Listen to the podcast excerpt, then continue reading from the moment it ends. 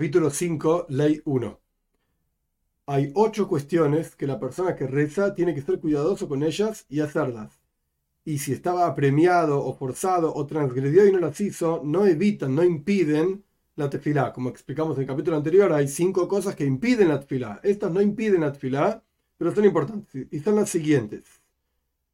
Pararse, estar enfocado frente al templo, arreglar el cuerpo, acomodar el cuerpo, acomodar las ropas, acomodar el lugar, controlar la voz, arrodillarse y prosternarse. El Rambam va a explicar cada una de ellas en las siguientes leyes. 2. Estar parado, ¿cómo funciona? La Toira dice, los koyanim, los sacerdotes en el templo, se paraban, estaban de pie para servir a Dios. Entonces, si la fila es servicio a Dios, hay que estar de pie no se reza excepto estando de pie. Y si la persona estaba sentado en un barco o en una carreta, si puede ponerse de pie, se debe poner de pie. Y si no, se puede sentar en su lugar y hacer la tefilá. Una persona enferma reza incluso si está recostado hacia un costado, siempre y cuando pueda tener, cabana puede tener intención, como explicamos en el capítulo anterior, que es algo que evita que la tefilá sea tefilá. Y también una persona que está sedienta o hambrienta, están dentro de la categoría de enfermos. Si tienen capacidad para tener cabana, intención y concentración, etc., rezan. Y si no, que no recen hasta que coma y beba. Si estaba montado sobre un animal, a pesar de que tiene quien agarre al animal quien lo guíe, etc., el animal no se va a ir para cualquier lado, que no descienda, sino que se puede sentar en su lugar y rezar de manera tal que su intención esté concentrada y esté asentada, etc. 3. Frente al templo, ¿cómo funciona? El versículo dice, van a rezar hacia ti a través de la tierra. Esto lo agrego yo, no está en el texto del Rambam. Pero ¿cómo funciona entonces estar frente al templo? Si la persona estaba fuera de la tierra de Israel, tiene que tornar su rostro hacia la tierra de Israel y rezar. Y si estaba parado en la tierra de Israel, tiene que tornar su rostro, enfocar su cara frente a Jerusalén, a la ciudad de Jerusalén. Si estaba parado en Jerusalén, tiene que enfocar su rostro hacia el templo, el Beit HaMikdash. Y si estaba en el Mikdash, en el templo, tiene que enfocar su rostro hacia el Kodesh HaKadoshim, hacia el Santo Sanctorum, el lugar más santo del Beit HaMikdash, el templo. Una persona ciega y quien no puede saber en qué dirección está mirando, y aquel que está yendo en un barco y por lo tanto tampoco sabe exactamente la dirección en la que está yendo, tiene que enfocar su corazón frente a la Shejina, a la presencia de Dios, y rezar. 4. ¿Cómo es arreglar el cuerpo? Cuando la persona está parado en tefilá, tiene que tener las dos piernas juntas, una al lado de la otra. Esto se aprende de que en el primer capítulo, en donde habla de los malojim, los ángeles que están sirviendo a Dios, y dice, Reglei en regel yeshara. Sus piernas parecen una sola pierna. Y tiene que poner sus ojos hacia abajo, como si estuviese observando la tierra, y su corazón enfocado hacia arriba, como si estuviese parado en los cielos. Y tiene que poner sus manos sobre su corazón, como tomadas, abrazadas, la derecha sobre la izquierda, y se para como un sirviente frente a su amo, con temor y con miedo, temblando, etc. Y no debe poner sus manos sobre sus costados. Esta idea de la izquierda, interesante, el Kesef Mission, un comentario del Rambam, de Yosef Karo, el autor de Shulchan el Código de Ley Judía, etc., él menciona que esto de la izquierda alude al Yetzer a la inclinación al mal, que está de vuelta, aludido por el lado izquierdo. 5. ¿Cómo se significa arreglar las ropas?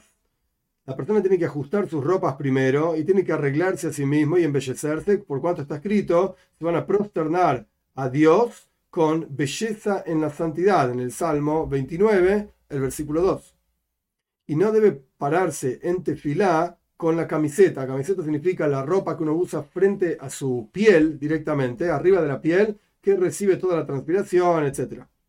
Y tampoco con la cabeza descubierta, y tampoco con los pies descubiertos, si es la costumbre de ese lugar no pararse frente a los importantes, por ejemplo el rey, etc., excepto con los pies cubiertos.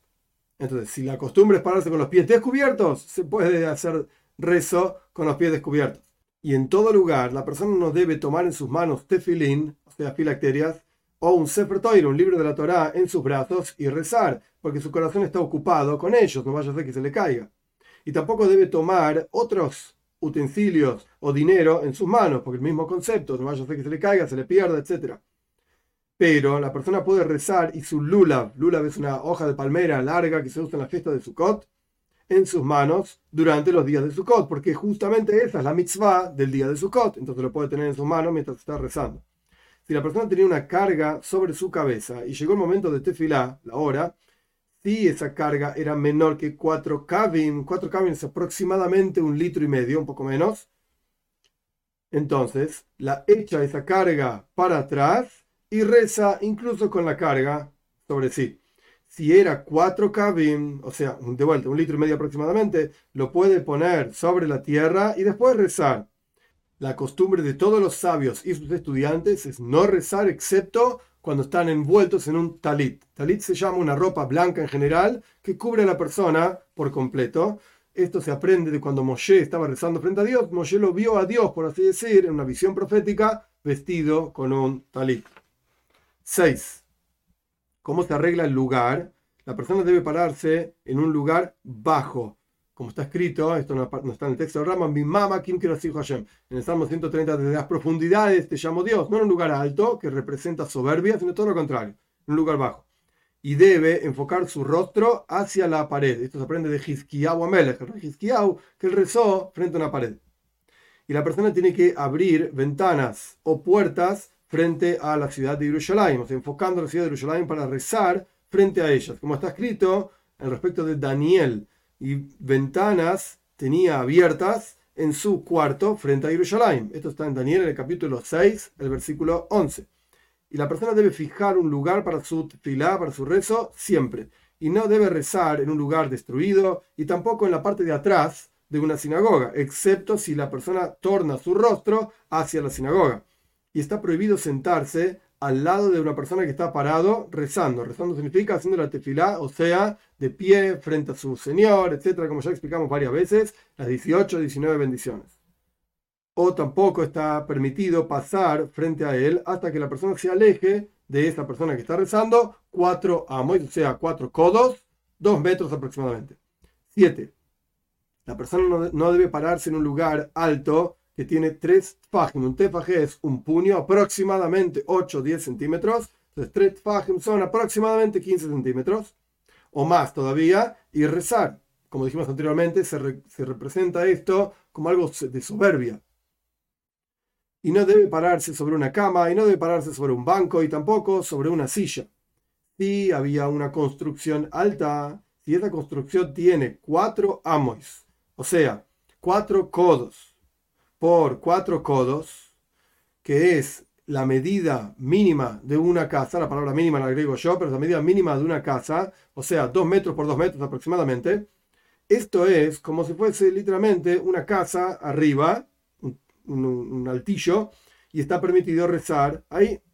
Y también si estaba rodeado con eh, cercos alrededor de todos sus lados, a pesar de que no tiene cuatro codos por cuatro codos, dos metros por dos metros aproximadamente, está permitido rezar ahí porque su altura no se reconoce por cuanto es un dominio por sí mismo. Está rodeado por un cerco, entonces está permitido rezar ahí. 8. Los trabajadores que hacían trabajo arriba en la copa de un árbol o arriba de una pared, en el borde de una pared o sobre la pared misma propiamente dicha, y llegó el momento, en la hora de hacer tefilá, deben bajar abajo, valga la redundancia, y rezar y después vuelven a su trabajo. Y si estaban en la copa de un olivo o en la copa de una higuera, que son árboles que tienen como muchas ramas y es muy difícil subir y muy difícil bajar, entonces pueden rezar en su lugar porque es mucho esfuerzo bajar, no vaya a ser que dejen de trabajar y están tomando horario de su trabajo para el rezo y le están pagando por trabajar, y le están rezando, entonces están engañando al dueño del trabajo, etc. ¿Y qué es lo que rezan? Si trabajaban estos trabajadores por la comida solamente, o sea, lo que les dan de recompensa es la comida, rezan tres, tres tefilot, tres rezos de 19 bendiciones, como fue explicado ampliamente.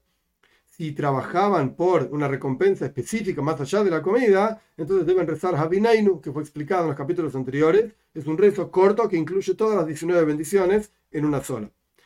Y de una manera o la otra, si tanto si trabajan por la comida solamente, o si trabajan por una recompensa también, no bajan frente a la teiva. Teiva significa el lugar en donde se para el enviado de la congregación, se llama Sheliach Tzibur, para rezar por toda la congregación. No hacen esto, no van a ser Hazanim, por así decir, líderes de la congregación para rezar por los demás, y tampoco, si son Koyanim, si son sacerdotes, no bendicen al pueblo con la bendición de los sacerdotes, que va a ser explicado mucho más adelante, porque en realidad están quitando tiempo de su trabajo.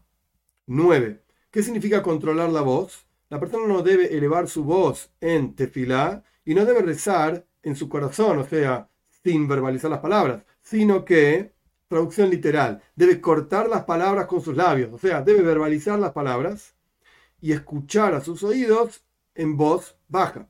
Y tampoco debe elevar su voz, excepto si estaba enfermo o si no puede tener cabana, no puede tener intención en su corazón hasta que escuche su propia voz. Esto está permitido, siempre y cuando no sea en congregación, de manera tal que no moleste a las demás personas con su voz. 10. ¿Qué significa arrodillarse? Una persona que reza se arrodilla cinco veces en toda tefilá y tefilá. En la primera bendición, al principio y al final. En el agradecimiento que uno reza hacia Dios, al principio y al final. Y cuando termina su tefilá, se arrodilla y camina tres pasos hacia atrás. Mientras está arrodillado, explica el Rambam, y saluda a la izquierda de sí mismo, primero a su izquierda y luego a su derecha de sí mismo. El Rama va a explicar después por qué. Y después debe elevar su, cabeza de estar arrodillado. Y cuando la persona se arrodilla, estas cuatro veces que se arrodilla, se arrodilla en la palabra Baruch, persona baja, digamos, en la palabra bendito eres. Y cuando se yergue, se yergue en la palabra del nombre de Dios directamente. Cuando dice Baruch Ato, bendito eres tú, y cuando dice el nombre de Dios, se eleva. ¿En qué caso decimos que esta es la forma en que la persona se arrodilla? Cuando estamos hablando de una persona común. Pero el sumo sacerdote, que no es una persona común, por así decir, se arrodilla al comienzo y al final de cada bendición de la tefilá. Y el rey por cuanto se inclinó en la primera bendición, ya no se levanta su cabeza más hasta que termina toda la tefilá, porque el rey es quien más debe mostrar su misión frente a Dios. 11.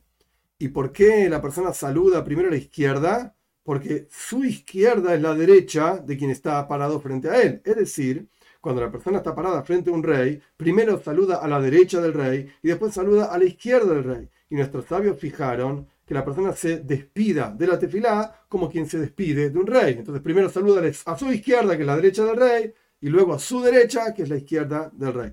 12. Todas las veces que la persona se arrodilla mencionadas en las leyes anteriores, la persona debe arrodillarse hasta que sobresalgan todas las vértebras en su columna y se haga a sí mismo como un arco. Tanto debe arrodillarse. Y si se inclinó un poco y esto ya le causa sufrimiento y parece como que se está arrodillando con toda su fuerza, no debe preocuparse, o sea, es suficiente. 13. Prosternarse, ¿cómo funciona? Después de que la persona levantó su cabeza de haberse arrodillado la quinta vez, o sea, al final de toda la tefilá, ya se retiró, por así decir, de frente al rey, la persona debe sentarse en la tierra y caer sobre su rostro a la tierra. Esto se aprende de Moisés Rabbeinu cuando rezó frente a Dios por el pueblo de Israel. Dice, pues, Napal caí mi rostro frente a Dios y debe suplicar con todo tipo de súplicas que desee. La palabra cría, explica el Rambam, que tradujimos como arrodillado, esto se refiere en todo lugar a justamente inclinar las rodillas, doblar las rodillas, flexionar las rodillas. La palabra kida, en todo lugar, en el Talmud, etc., significa sin arrodillarse, bajar la cabeza. Y la palabra yishtahavaya significa prosternarse, es decir, extender manos y pies hasta que la persona se encuentra acostado con su rostro frente a la tierra, literalmente así, con las manos y los pies extendidos. 14. Cuando la persona hace justamente esto de caer su rostro frente a Dios después de la tefilá, hay quienes hacen kida, o sea, bajan su cabeza. Y hay quienes hacen ishtahavaya, es decir, se extienden al piso pies y manos. Y está prohibido hacer, prosternarse sobre piedras, excepto en el templo, en el Beis Hamikdash, en el templo en Jerusalén, como ya explicamos en las leyes de idolatría. Y la persona, una persona importante, no tiene permitido caer sobre su rostro, excepto si sabía sobre sí mismo que es tan justo y tan sádic como Yoshua bin Nun, que el Tanaj mismo nos cuenta, la Biblia misma nos cuenta que él cayó su rostro y rezó, frente a Dios y Dios le respondió. Entonces, si uno está asegurado de que Dios le va a responder en cuanto caiga su rostro, si es una persona importante, no debe caer a su rostro, excepto si sabe que Dios le va a responder. Pero la persona puede inclinar su rostro un poco y no acostarlo directamente sobre la tierra. Y está permitido que una persona rece en este lugar y caiga sobre su rostro en otro lugar. Entre paréntesis, esto es el final de la ley, pero entre paréntesis esto se suele llamar tajanun, súplicas que la persona hace después de la tefilá. 15. Es una costumbre extendida en todo el pueblo de Israel que no se cae sobre el rostro, o sea, esto que mencionamos anteriormente, tajanun, en el día de llaves y en las fiestas, y tampoco en el comienzo del año, Rosh Hashanah, y no en los comienzos de cada mes, y ni en Hanukkah, ni Purim tampoco, y tampoco en la plegaria de la tarde de los viernes y de las fiestas, y tampoco en los días, todos los días de noche, en la plegaria de la noche. Y hay individuos que caen sobre sus rostros, o sea, de vuelta, tajanun, súplicas, en la plegaria de la noche. Y en Yom Kippur solamente se cae sobre el rostro en cada uno de las tefilot, porque es un día de súplicas y petición y ayuno.